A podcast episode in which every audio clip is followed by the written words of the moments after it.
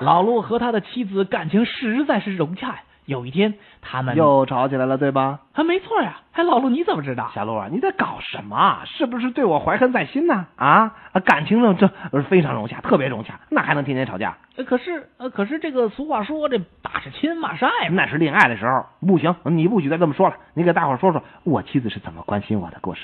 呃，这个那那好吧，呃，我就说说这个老陆的妻子啊，对老陆可关心了，含在口里怕化了，捧在手心怕碎了，所以啊，他从来都不敢把老陆含在口里，或者是捧在手心这里。这是什么乱七八糟的？我又不是面人，说具体点的事例让听众朋友了解了解。啊，好好好。话说有一天，老陆要去上班的时候，妻子拿出一瓶维他命交给老陆说：“亲爱的，这瓶维他命你带给你的女秘书吧。为什么嗯，昨天她掉了不少头发在你的衣服上呢，补一补比较好啊。啊？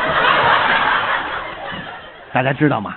千万不要晚上在大雾的时候开车出去，这是戒律。嗯，是不是你有过什么惨痛的教训啊？是啊，报废了我一套名牌时装呢。也开车和时装有什么关系啊？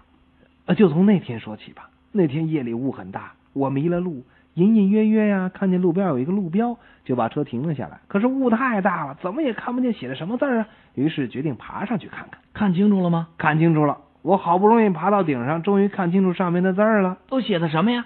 油漆未干。嗯。